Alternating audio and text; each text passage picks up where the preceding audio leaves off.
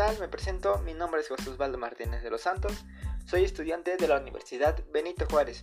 Estoy cursando el cuarto semestre Grupo B en la licenciatura de Estomatología. Bueno, el tema de explicar el día de hoy es acerca de las radiografías dentales, que está implementado en la materia de radiología estomatológica.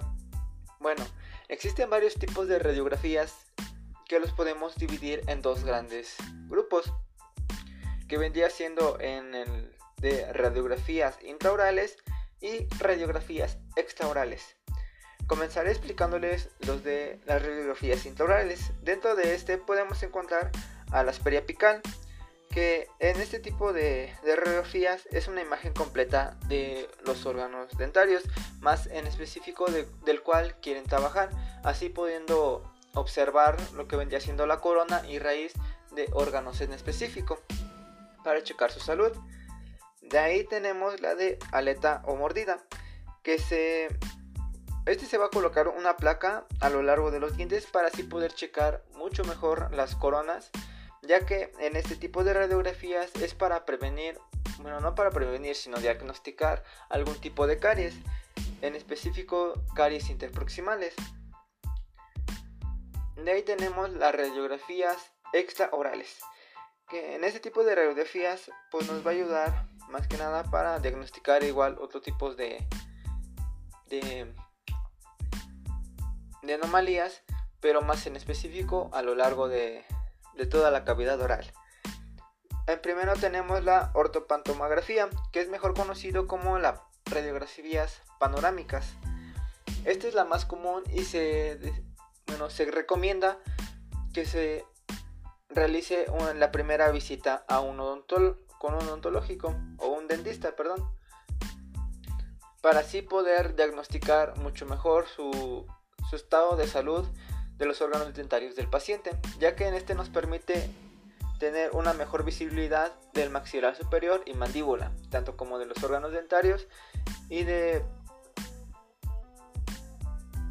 y del periodonto. De ahí tenemos al TAC dental, que son varios bueno, varias, se va a tomar varias imágenes de diferentes tipos de ángulos, todo con el fin de poder crear una imagen en tercera dimensión. En este nos va a funcionar mucho mejor, pero pues tenemos que saber que si es necesario realizar ese tipo de radiografía, pues lo debemos de hacer, ya que en este va a emitir demasiada este, radiación entonces por eso es mejor si se va a... Si es deseada esta radiografía, pues se tendría que, elaborar. Y si no, pues tenemos diferentes tipos de radiografías que nos podrían ayudar. Y por último tenemos a la cefalometría o teleradiografía. Que este va a ser, bueno, se puede realizar eh, para un estudio previo a la ortodoncia. Para así poder checar su, su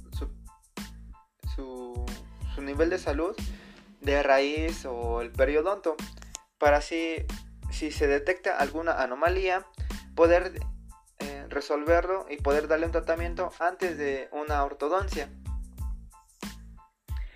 Y pues bueno mi conclusión de la importancia dentro de las, de las radiografías dentro de las especialidades odontológicas es que pues es muy importante saber todos estos tipos de radiografías ya que si no si no tenemos idea de, estos tipos, de todos, bueno, de todas, podríamos, eh, ¿cómo explicarlo? podía ser innecesario algún tipo de radiografías, por eso es necesario saber eh, cuáles son sus especificaciones y en qué tipo nos ayuda, para así poder sacar una radiografía en específico a la que queremos o la que deseamos, para así poder realizar un tratamiento más exacto y eficaz. Así que eso sería todo de mi parte. Me despido. Hasta la próxima.